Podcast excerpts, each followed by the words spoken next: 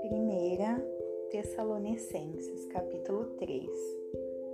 Pelo que, não podendo esperar mais, achamos por bem ficar sós em Atenas e enviamos Timóteo, nosso irmão e ministro de Deus, e nosso cooperador no Evangelho de Cristo, para vos consolidar e vos consolar acerca da nossa fé, para que ninguém se comova por estas aflições, porque vós mesmos sabeis que para isto fomos ordenados.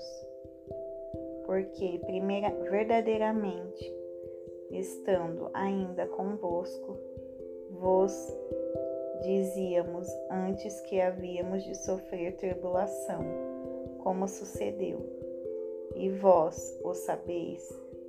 Por isso, não podendo eu também esperar mais, mandei-o saber da vossa fé, temendo que o tentador vos tentasse e o nosso trabalho viesse a ser em vão.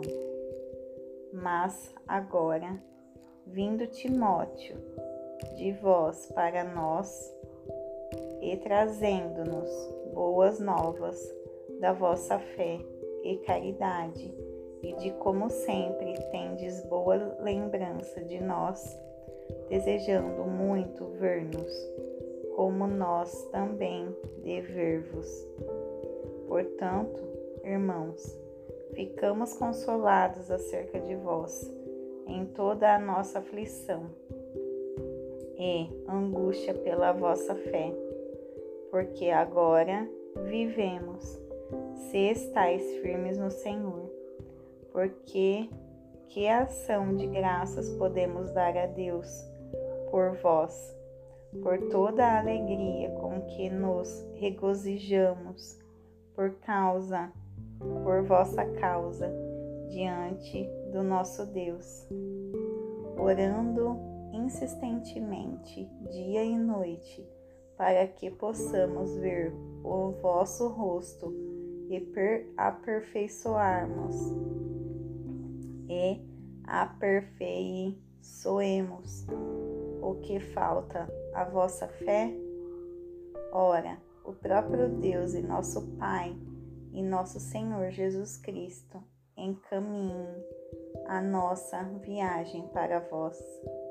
E o Senhor vos aumente e faça crescer em amor uns para com os outros e para com todos os homens, como também nós o fazemos para convosco ao final, e Ele pode estabelecer o vosso coração, para que sejais irrepreensíveis em santidade diante de Deus, nosso Pai, na vida, na vinda de nosso Senhor Jesus Cristo, com todos os seus santos.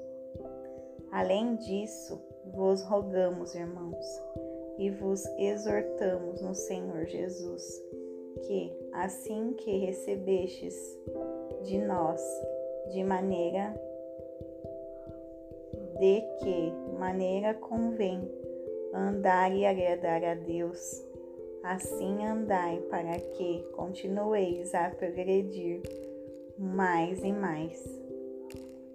Porque vós sabeis que mandamentos vos temos dado pelo Senhor Jesus porque essa é a vontade de Deus, a vossa santificação, que vos abstenhais da fornicação, que cada um de vós saiba possuir o seu vaso em santificação e honra, não na paixão de concupiscência, como os gentios, que não conhecem a Deus. Ninguém oprima ou engane a seu irmão em qualquer assunto, porque o Senhor é vingador de todas essas coisas, como também antes vô-lo dissemos e testificamos. porque Deus não nos chamou para a imundícia, mas para a santificação. Portanto, quem despreza isso, não despreza o homem, mas sim a Deus, que nos deu também a seu Espírito Santo, o seu Espírito Santo. Mas quanto ao amor fraternal, não necessitais de que vos escreva, visto que vós mesmos estáis instruídos por Deus, que vos ameis uns aos outros. Porque também já assim o fazeis para com todos os irmãos que estão por toda a Macedônia. Mas vos suplicamos, irmãos, que continueis a progredir mais e mais, e procureis viver quietos e tratar dos vossos próprios negócios e trabalhar com vossas próprias mãos, como já vô-lo temos mandado. Para que andeis honestamente para com os que estão de fora, e para que não tenhais falta de nada. Não quero que sejais ignorantes, irmãos, acerca dos que dormem, para que não vos entristeçais, entristeçais como os demais, que não têm esperança.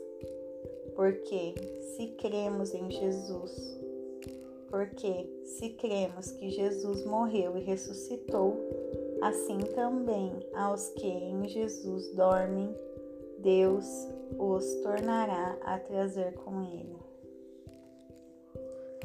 Dizemos, pois, isto a vós, pela palavra do Senhor, que nós, os que estamos vivos e permanecemos para a vinda do Senhor, não precederemos os que dormem. Porque o mesmo Senhor descerá do céu com brado e com voz de arcanjo e com a trombeta de Deus. E os mortos em Cristo ressuscitarão primeiro. Depois, nós, os que estamos vivos e permanecemos, seremos arrebatados juntamente com eles nas nuvens, a encontrar o Senhor nos ares, e assim estaremos para sempre com o Senhor. Portanto, consolai-vos uns aos outros com estas palavras.